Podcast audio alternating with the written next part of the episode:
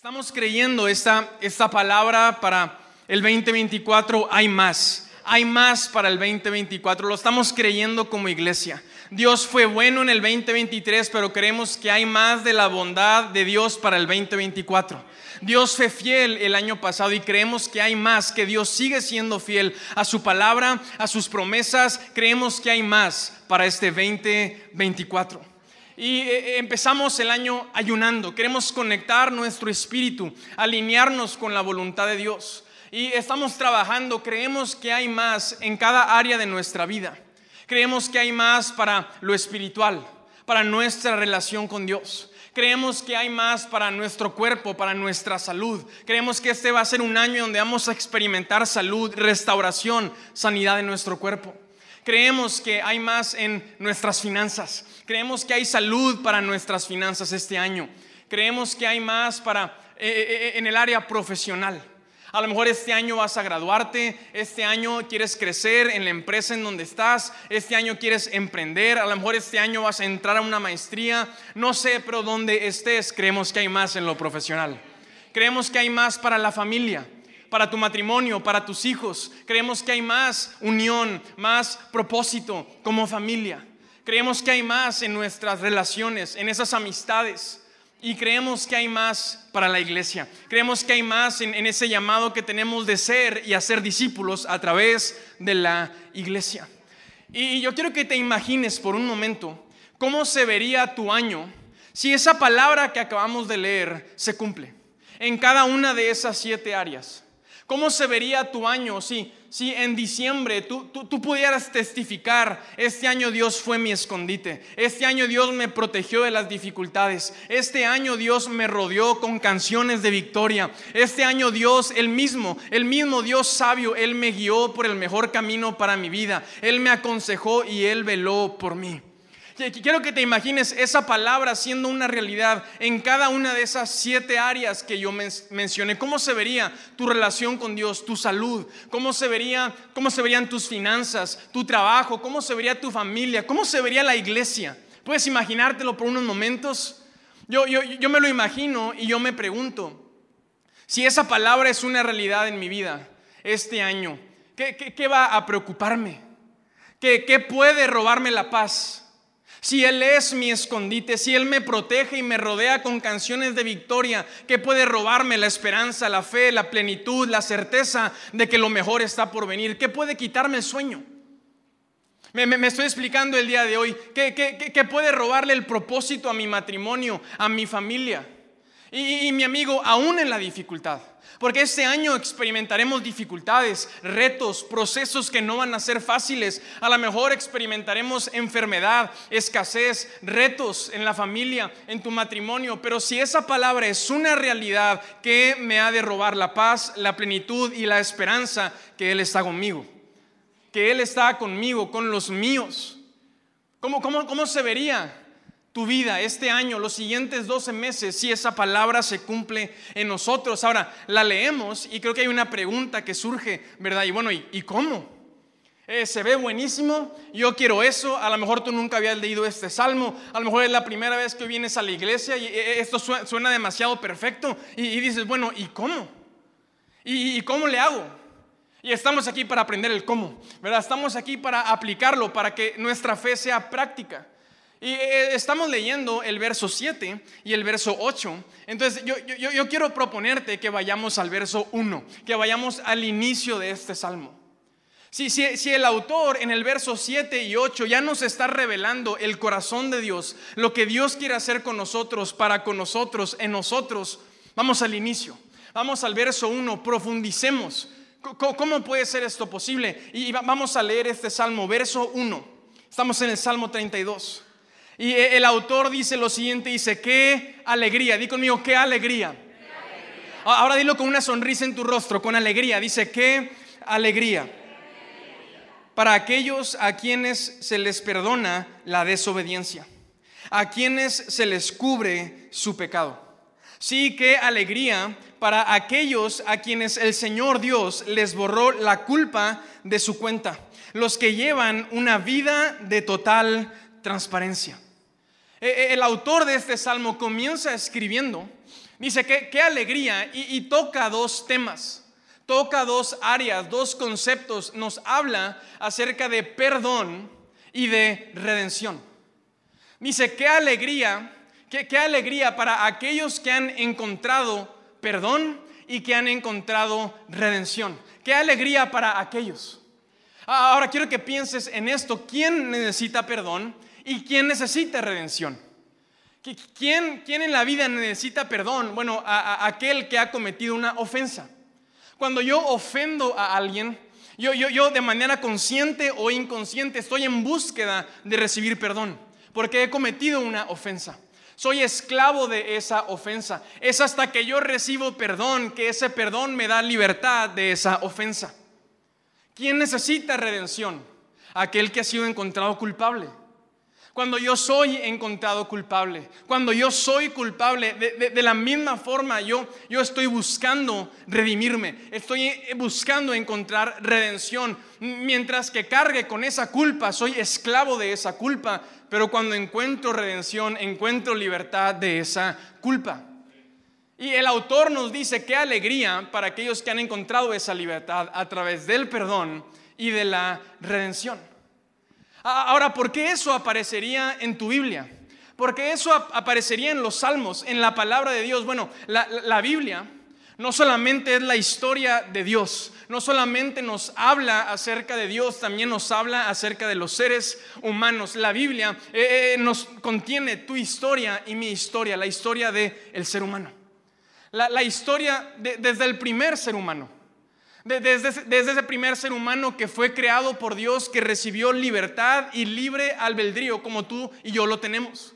Tú y yo tenemos capacidad y libertad para decidir, para hacer lo que tú y yo queremos hacer. Tenemos voluntad para tomar decisiones, ¿verdad?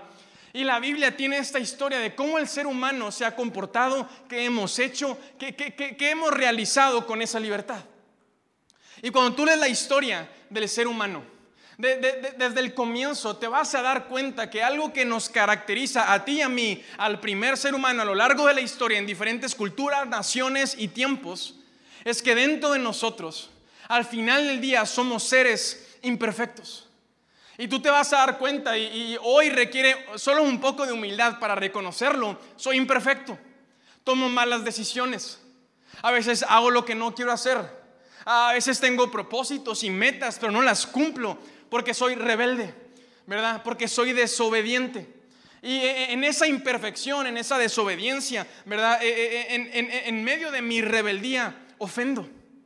La, Biblia nos enseña esa historia del ser humano, ¿verdad? Ofendiendo constantemente a Dios, ofendiéndose a sí mismo, ofendiendo a las personas que, que amamos, con las que convivimos. Insisto, requiere un poco de humildad para leer eso y darme cuenta, yo soy igual que esos seres humanos. Porque a veces es cierto, ofendo a Dios. Me ofendo a mí mismo, ofendo a los que más me aman, a los que más se interesan por mí, a los que están cerca de mí, como también a mi prójimo, con aquellos con los que convivo en mi diario vivir. Y, la Biblia nos revela esta, esta realidad que cuando ofendemos a Dios estamos pecando contra Dios. Pecamos contra nosotros mismos, contra aquellos que, nos, rodean. Y, cuando pecamos y nos equivocamos, somos y, hemos sido encontrados culpables de esa ofensa. Y e, e, es la condición de nosotros los seres humanos. Y la Biblia nos habla acerca de esa historia, de cuánto necesitamos a lo mejor hoy para ti es muy claro, tú sabes que necesitas encontrar libertad, necesitas encontrar perdón, necesitas encontrar redención. A lo mejor hoy durante estos próximos minutos el Espíritu de Dios va a revelarte cosas en tu interior que no te acordabas, que no sabías que estaban ahí, pero, pero es nuestra condición y Dios nos la revela a través de su palabra y de su Santo Espíritu. Ahora la Biblia no se termina ahí. La Biblia, el Evangelio, podemos decirlo, declarar, son las buenas nuevas, son buenas noticias, porque la historia no se acaba en decirnos cómo somos, sino que es lo que hizo Dios cuando se dio cuenta de cómo somos. Y te das cuenta que la Biblia es esta narrativa que Dios se da cuenta que el ser humano se tropieza una y otra vez. Y pasan las generaciones y los años y el ser humano sigue siendo igual. Y por más que quiere cambiar, no puede cambiar. Y lo que este mundo te ofrece, la cultura, la sociedad, los bienes materiales, no es suficiente. Entonces Dios toma una decisión y por amor decide enviar a su único Hijo Jesús a morir a la cruz para ofrecernos dos cosas. perdón y redención. La Biblia es esta historia de que Dios nos ama tanto que envió a su único Hijo a pagar el precio más alto, el precio de nuestra reconciliación con Él, el precio de nuestra redención. Y la, Biblia es, esta historia que, que, te dice cuánto Dios te ama al mandar a su único Hijo Jesús para reconciliarte con Él. Antes éramos enemigos de Dios, pero cuando lo reconocimos a Él y su obra perfecta como nuestro Señor y nuestro Salvador, podemos decir, Él ha limpiado mi pecado, Él, ha, Él me ha dado perdón, Él me ha reconciliado con Dios, y Él me ha quitado mi culpa, Él me ha dado redención. El autor de este salmo, podemos traducirlo hoy entendiendo la obra de Jesús, dice, qué alegría a aquellos que han recibido a Cristo Jesús. Qué alegría a aquellos que han encontrado la obra de Cristo y han dejado que su obra se haga en sus vidas. Jesús vino a darte perdón. Jesús vino a traer redención. Y me, encanta cómo ah, en primera de Juan, Juan nos habla acerca de esta realidad. Juan nos habla acerca de, esto, lo leíamos en uno de los devocionales de esa semana en, el ayuno, primera de Juan capítulo 2. Dice, les escribo estas cosas para que no pequen. Pero si alguno peca, tenemos un abogado que defiende nuestro caso ante el Padre. ¿Tenemos un qué? Vamos, un qué? Un tenemos un abogado que defiende nuestro caso ante el Padre. Es Jesucristo, el que es verdaderamente justo él mismo es el sacrificio que pagó por nuestros pecados, y no solo los nuestros, también los de todo el mundo. Y Juan nos habla acerca de esta realidad. Dice, no pequen, es necesario cambiar. Conocer a Cristo es cambiar, es hacer sacrificios, es dejar que su obra se establezca en nosotros. Pero si alguien peca, si alguien se equivoca, es parte, somos imperfectos, pero si alguien peca, sepan que tienen un abogado defensor delante del Padre, Cristo Jesús mismo. Él pagó el precio, Él es el precio, el sacrificio que se pagó para perdón de sus pecados, y no solamente los tuyos, sino los de todo el mundo. Tenemos un abogado defensor, Cristo Jesús. Y me encanta esta palabra porque dice, no solamente nuestros pecados, los que hoy estamos aquí, los de todo el mundo, hay esperanza para tu familia, para tus generaciones, para tu colonia, para tu comunidad, para esta ciudad, para Nuevo León, para nuestro México, para este planeta, porque Cristo Jesús pagó el precio, pagó el precio más alto, su vida, para el perdón de todos. Qué, qué alegría para aquellos que han encontrado a Cristo aquellos que han encontrado ese perdón y esa redención. Qué alegría para aquellos que ya no llevan más su carga porque se han dado cuenta que Cristo la llevó en el Calvario. Ahora, yo, quiero que nos clavemos unos minutos en, esta verdad que nos, da, Juan. Él es tu abogado defensor. Qué extraordinario atributo de Jesús. No solamente es tu Salvador, también es tu abogado defensor. Él, está abogando por ti ante el Padre. Él está ahí abogando, recordándole al Padre, tú me enviaste por amor a Él, por amor a ellos, tú me enviaste por amor a esa ciudad para darles perdón y redención. Recuerda, Padre, recuerda que por amor me enviaste, recuerda que tú eres fiel a tus promesas. Hay alguien que está abogando por nosotros y ese alguien es Cristo Jesús. Ahora, yo, yo quiero que puedas salir de esta reunión teniendo una perspectiva práctica de cómo Cristo es tu abogado defensor. Y, me encanta porque Jesús mismo cuenta una historia en donde podemos ver presente al abogado defensor. Y vamos a leerla, está en Lucas capítulo 13. Entonces Jesús les contó esta historia. Dice, un hombre tenía una higuera plantada en su viñedo, pero cuando fue a buscar fruto en ella, no encontró nada. Di conmigo, nada. No encontró nada. Así que le dijo al viñador, al jardinero, mira, ya hace tres años que vengo a buscar fruto en esta higuera y no he encontrado nada. Córtala, córtala. ¿Para qué ha de ocupar terreno? Señor, contestó el viñador, déjela todavía por un año más. Aguántela un año más, para que yo pueda cavar a su alrededor y echarle abono. Qué interesante historia. Jesús nos habla acerca de un hombre que tenía un viñedo, una huerta. Y en medio de esa huerta, él sembró una higuera. Le dio lugar a una higuera. Decidió sembrar esa higuera. Darle espacio, darle oportunidad, darle tiempo, darle recursos. Y ahí hay una higuera. Y, Jesús nos cuenta que ese hombre iba, iba constantemente a, a su viñedo a, darse cuenta para ver qué había pasado con esa higuera. Y dice, habían pasado tres años y no había dado fruto. Estaba seca. No sabemos si estaba enferma, si estaba indispuesta, si eran las condiciones. No sabemos. Lo que sí sabemos es que no ha dado fruto. Y, llega el tercer año y como que se le agotó la paciencia. Y habla, le habla a uno de los jardineros y, le dice, córtala, córtala. Tiene tres años y no ha dado fruto. Ahora, no, es un tema que él, tenía atravesada a la higuera, no la tenía en contra de la higuera, sí, simplemente habían pasado tres años y no había dado fruto. Y, me encanta cómo este hombre hace una pregunta, ¿verdad? Que se contesta a sí mismo, bueno, ¿y de qué sirve que esta higuera esté aquí? Si no da fruto, ¿Para qué ocupa terreno? Y se contesta solo, pues córtala. Pero entra ahí uno de los jardineros. Y entra a la escena uno de los jardineros y le dice, Señor, yo sé que no ha dado fruto, pero quiero animarlo a que sea paciente. Dele un año más a la higuera. Dale un año más aguántate este 2024. Sé que tres años han pasado, sé que no ha dado fruto, pero aguántate un año más. Yo me comprometo como jardinero a tratar con esa higuera. Voy a cavar un hoyo, voy a echarle abono, voy a, voy a trabajar, voy a venir de día y de noche para hacerme cargo que dentro de un año suceda lo que no ha sucedido. Tú y yo somos esa higuera. Tú y yo somos esa higuera. Y Cristo Jesús es ese jardinero. Puedes ver a ese jardinero como un abogado defensor de esa higuera. Sé que no ha dado fruto, pero ahí estaba ese jardinero abogando a favor de esa higuera. Sé que no ha producido fruto, no ha cumplido con la expectativa, solo está ocupando un espacio en esta tierra, pero deme un año más, dame el 2024, aguántame, sé paciente, dame oportunidad de hacer mi obra en esa higuera y te aseguro que va a dar fruto el año que viene. Tú y yo somos esa higuera. Cristo Jesús es ese abogado defensor que está delante, hoy mismo, delante del trono del Padre, en estos momentos intercediendo a tu favor. Dame un año más, dame, hay más para este 24, para ese hombre, para esa mujer, para esa familia, para esa iglesia.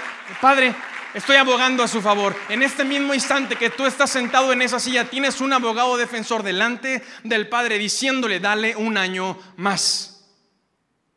Yo, yo, no sé cómo cerraste el año pasado, cómo estás arrancando este año. Yo, yo quiero que te preguntes y seas honesto. Eh, ¿En cuál área de tu vida somos esa higuera? Que, que no hemos dado fruto. No, no, no, no sabemos el por qué, pero, pero ah, por un momento no, no, nos metamos a los detalles. Ah, ah, ya te has metido tanto tiempo en el por qué. Simplemente seamos honestos. ¿En qué área somos hoy esa higuera que está seca? A, lo mejor es en lo espiritual, en tu relación con Dios se ha secado, ha venido de, de, más a menos, se apagó el fuego, se apagó la devoción, tu compromiso, tu tiempo de oración ya no se ve igual, te has alejado de su palabra, a lo mejor ahí estás seco, seca. No, no, no, no, te interesan ya las cosas de Dios como, como antes, estás en automático. a lo mejor es en tu salud, en tu cuerpo.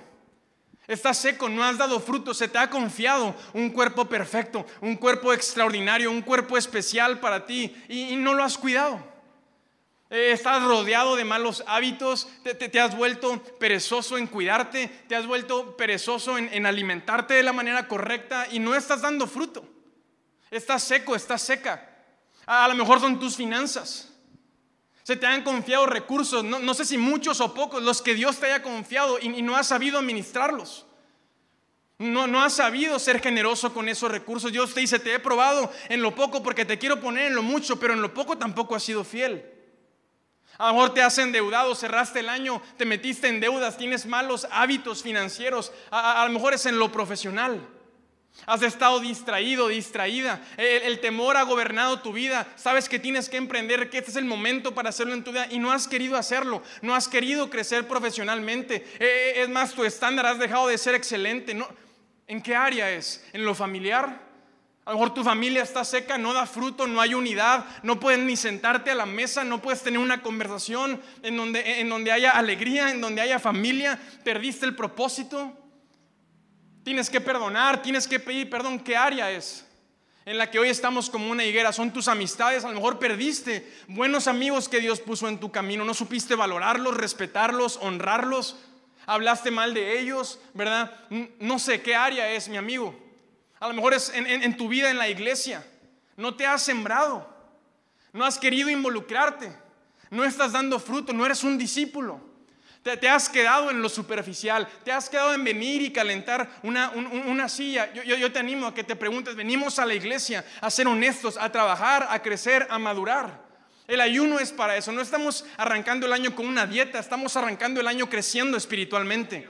Estamos arrancando el año pasando hambre para que Cristo sea formado y forjado en nosotros. ¿Cuál es esa área? Yo, quiero animarte hoy. Jesús no está aquí para condenarte. Jesús no está aquí para echarle sal a la herida. Jesús no está aquí para juzgarte. Está para decirte en esa área, yo soy tu abogado, defensor y hay un año más. Un año más. Un año más. Dale oportunidad. Yo quiero hacer mi obra perfecta, redentora en tu vida. Qué, extraordinario. A mí me anima tanto el saber que Cristo Jesús está delante del Padre, abogando a mi favor, a favor de mi esposa, a favor de mis generaciones, a favor de esta nuestra iglesia, nuestra ciudad. Diciendo un año más. Qué, qué hermoso ese jardinero que ve con ojos de gracia y de misericordia y de potencial esa higuera. Yo hoy quiero decirte, quiero que te vayas convencido de que Cristo Jesús te ve con ojos de potencial, de gracia y de misericordia como vea esa higuera. Cristo Jesús hoy puede ver algo y yo, yo, quiero que salgas de este lugar hoy viendo lo que Cristo Jesús está viendo. No te creas las mentiras, no te creas los pensamientos de desánimo, no te creas las frustraciones. Cree lo que Jesús dice de ti. Él dice un año más, este año es posible, yo quiero hacer mi obra en ti. Ahora, ahora, ¿puedes imaginarte por un momento a la higuera resistiéndose? ¿Puedes imaginarte a esa higuera escuchando esa conversación? ¿Verdad? Me han sentenciado, ya van a cortarme, el jardinero entra a mi favor. Puedes imaginarte a la, higuera diciéndole al jardinero, bueno, gracias, pero no gracias. Puedes imaginarte esa higuera diciendo, sabes que prefiero seguir intentándolo a mi manera. prefiero yo seguir peleando mi caso. Eh, prefiero yo seguir intentándolo en mis fuerzas, en mis recursos, en mis capacidades, en mi intelecto, en mis títulos. Sería ridículo, ¿no? Sería ridículo, sería, sería tonto. Bueno, ¿cuántas veces, mi amigo, tú y yo hemos sido esa higuera que se está resistiendo ante Cristo Jesús? ¿Cuántas veces tú y yo hemos sido esa, esa persona, ese matrimonio, esa familia? ¿Cuántas veces tú y yo hemos sido esa, eh, como esa higuera que le dice Jesús, gracias, pero no gracias? Voy a continuar de aquí a mi manera. Voy a hacerlo a mi ritmo. Voy a hacerlo como yo quiero. Voy a hacerlo a mi manera. No te resistas. Cristo Jesús quiere empezar una obra en ti. Y e, e, es una obra, me, encanta como el jardinero dice, dame, dame un año para trabajar en esa higuera. No va a ser un día, no va a ser una semana, no va a ser un mes, no va a ser un semestre, va a ser un año completo de trabajo. Voy a acabar a su alrededor y voy a echarle abono. La obra de Cristo no nada más es la de salvarte y recibes salvación al confesarlo, es el primer paso, pero ¿qué es lo que sigue? Su obra en nosotros, una obra de crecimiento, de perfeccionamiento, una obra de madurar. Y eso duele y eso requiere tomar decisiones difíciles y hacer sacrificios. Pero también hay alguien que, que se está preguntando de nosotros, ¿y de qué sirve que tú estés en esa tierra? El dueño de ese huerto hace esta pregunta que es dura, pero que tenemos que hacerla. ¿Y qué caso tiene que esté en la tierra? ¿Qué caso tiene que te, que te amé tanto que envía a Cristo Jesús a morir por ti? Así como esa higuera recibió un lugar en el huerto, tú y yo hemos recibido un lugar en la familia de Dios. Y tenemos que hacernos la pregunta hoy, ¿y de qué sirve? ¿Y de qué sirve que Cristo haya pagado él mismo el precio más alto para adoptarnos? Ahora eres un hijo, eres una hija de Dios, te bautizaste, entraste al programa de crecimiento, tienes a lo mejor años o meses o poco tiempo caminando con Jesús. ¿Y de qué sirve? es una pregunta que tienes que hacerte. ¿Y de qué sirve? ¿Y qué caso tiene que yo esté aquí al empezar este año? ¿Y qué caso tiene mi matrimonio en esta tierra? ¿De qué le sirve al mundo que yo sea cristiano? ¿De qué le sirve al mundo que yo sea un discípulo? Eh, en este año, tu familia, ¿de qué sirve que tu familia esté en esta ciudad?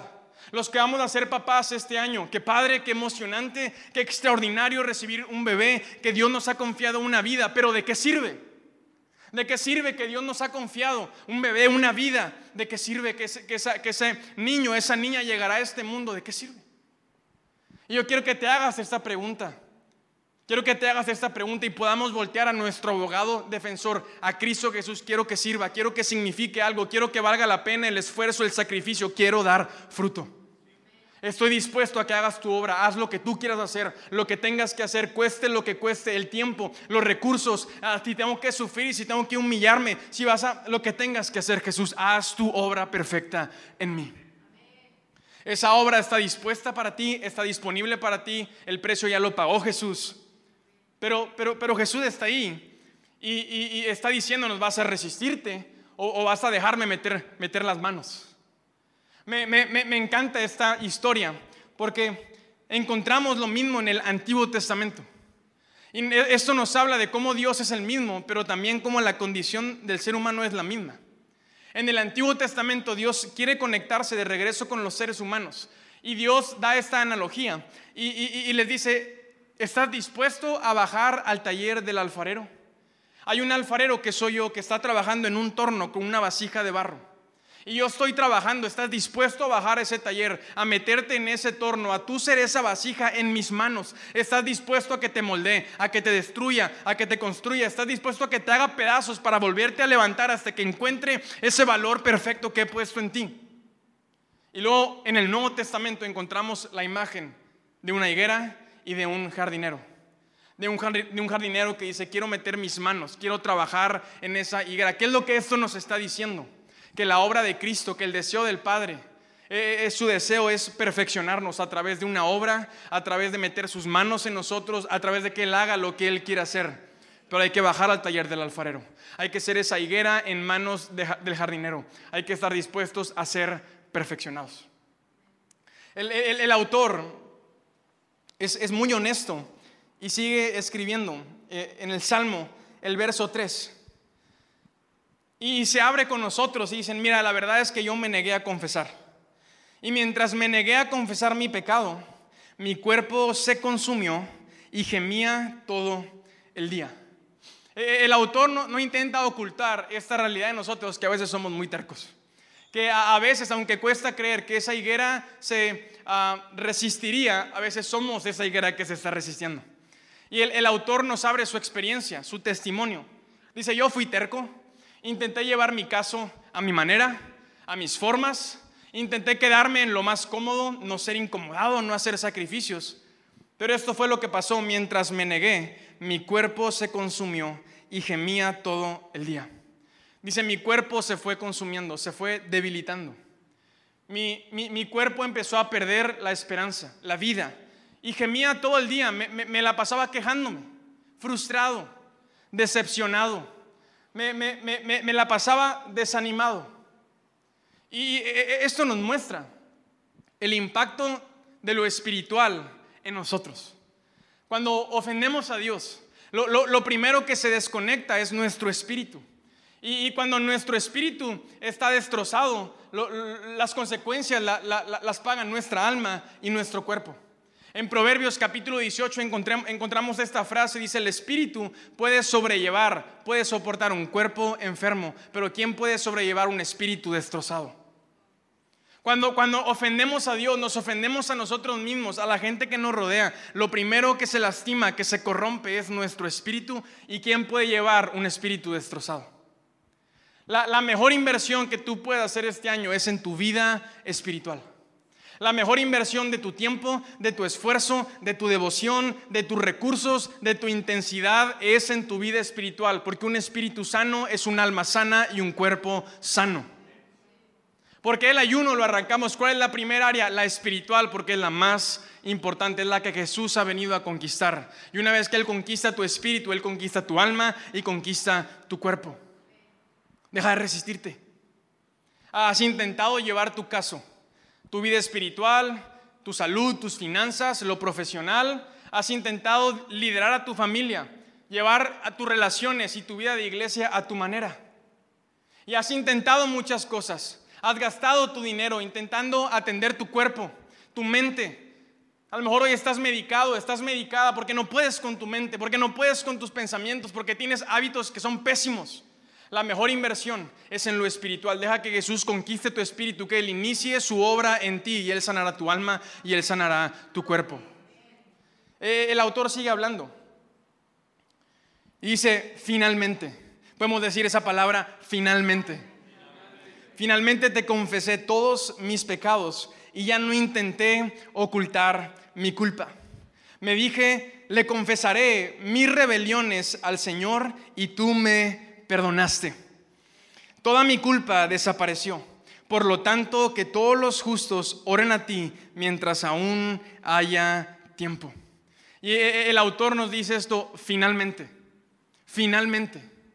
Tomé la decisión un día mi amigo, que ese día sea el día de hoy. Finalmente decidí dejar de resistirme. Finalmente decidí rendirme. Finalmente decidí invertir en mi espíritu, en mi relación con Cristo Jesús. Y tú fuiste fiel. Te confesé mis pecados y tú me perdonaste y toda mi culpa desapareció.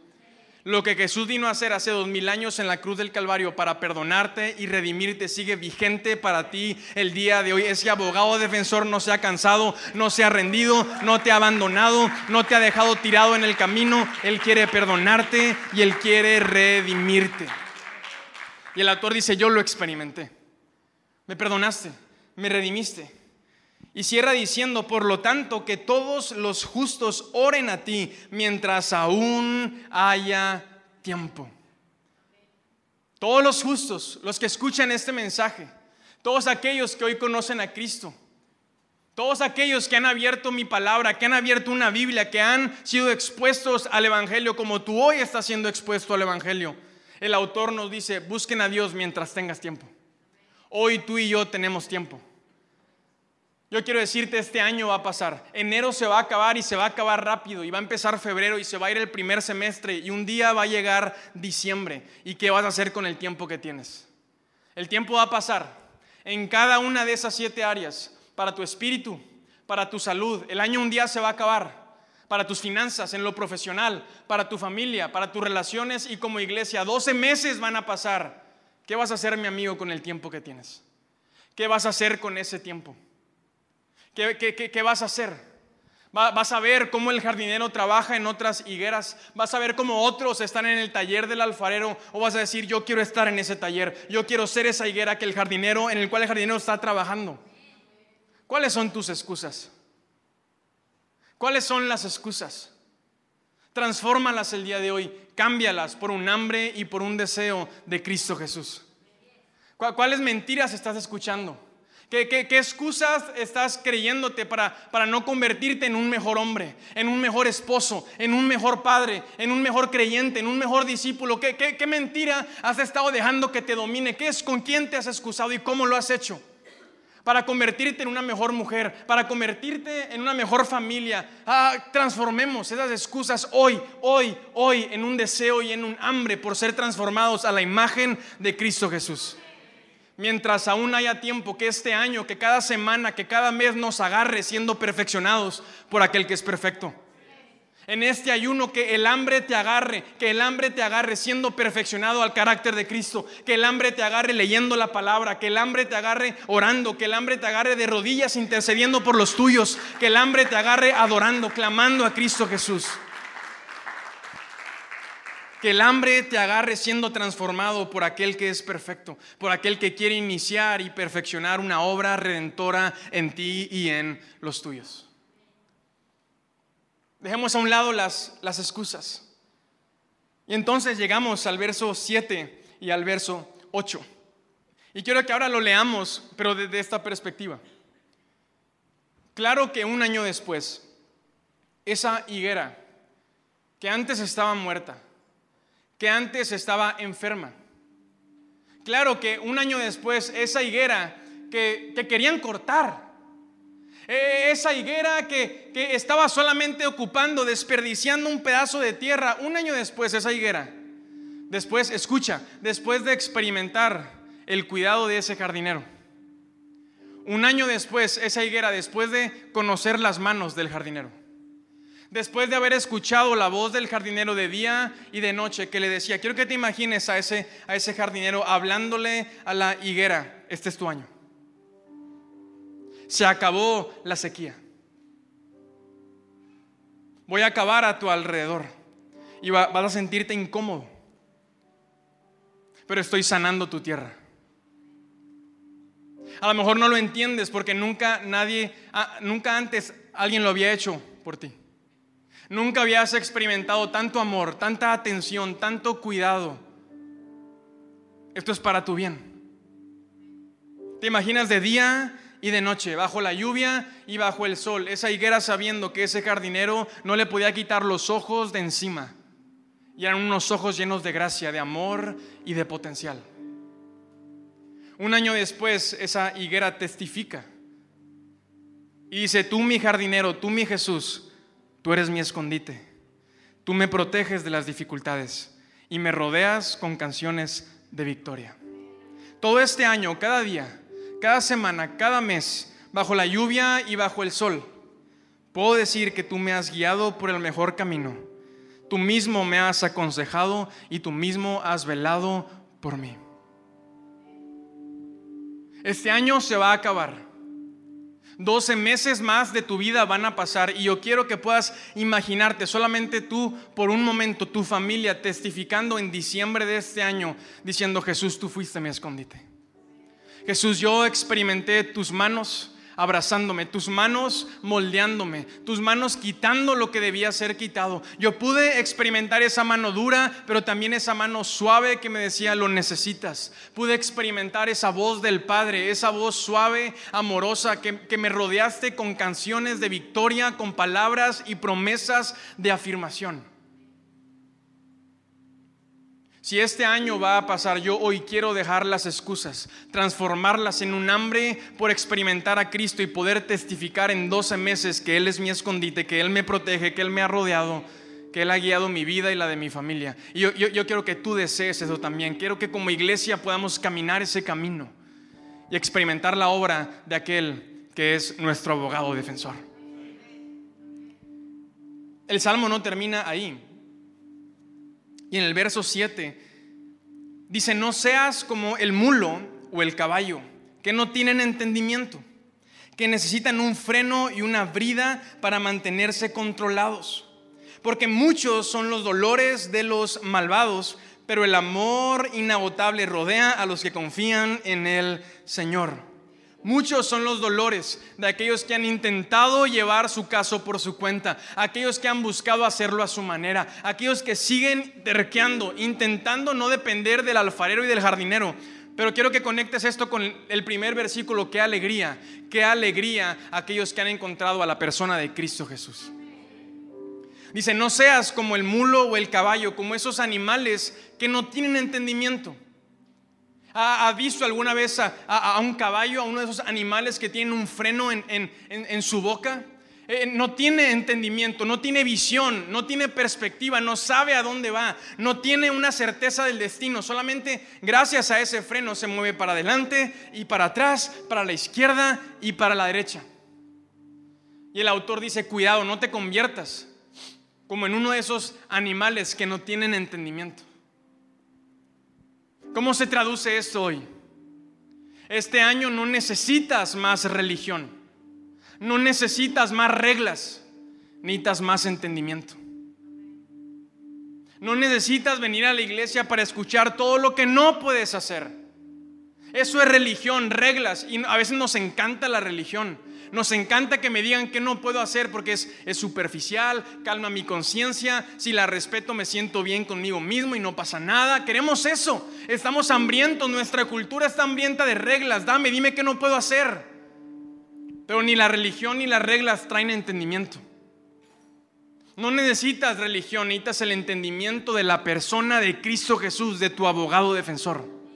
Necesitas una revelación fresca de lo que Jesús hizo del precio que Él pagó en la cruz. Necesitas un entendimiento de cómo te ve Dios, de cómo te ve Jesús y de cómo te ve el Espíritu Santo.